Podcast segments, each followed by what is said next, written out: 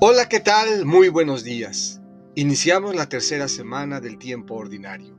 Me alegra saludarte y compartir contigo a lo largo de estos días la palabra del Señor.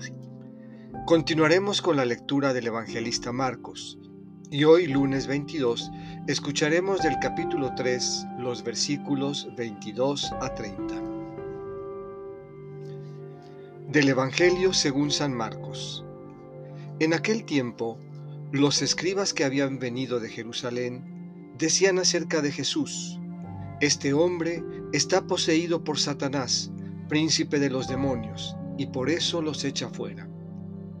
Jesús llamó entonces a los escribas y les dijo en parábolas, ¿Cómo puede Satanás expulsar a Satanás? Porque si un reino está dividido en bandos opuestos, no puede subsistir. Una familia dividida tampoco puede subsistir. De la misma manera, si Satanás se revela contra sí mismo y se divide, no podrá subsistir, pues ha llegado su fin. Nadie puede entrar en la casa de un hombre fuerte y llevarse sus cosas si primero no lo ata. Solo así podrá saquear la casa. Yo les aseguro que a los hombres se les perdonarán todos sus pecados y todas sus blasfemias, pero la blasfemia contra el Espíritu Santo nunca tendrá perdón. Será reo de un pecado eterno.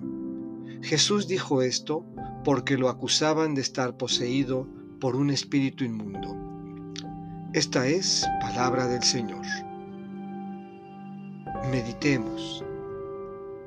Dentro de nosotros de cada uno, hay un reino que se divide, que entra en conflicto cuando se debilita la coherencia y se pone en riesgo el equilibrio de las emociones, los deseos y el pensamiento.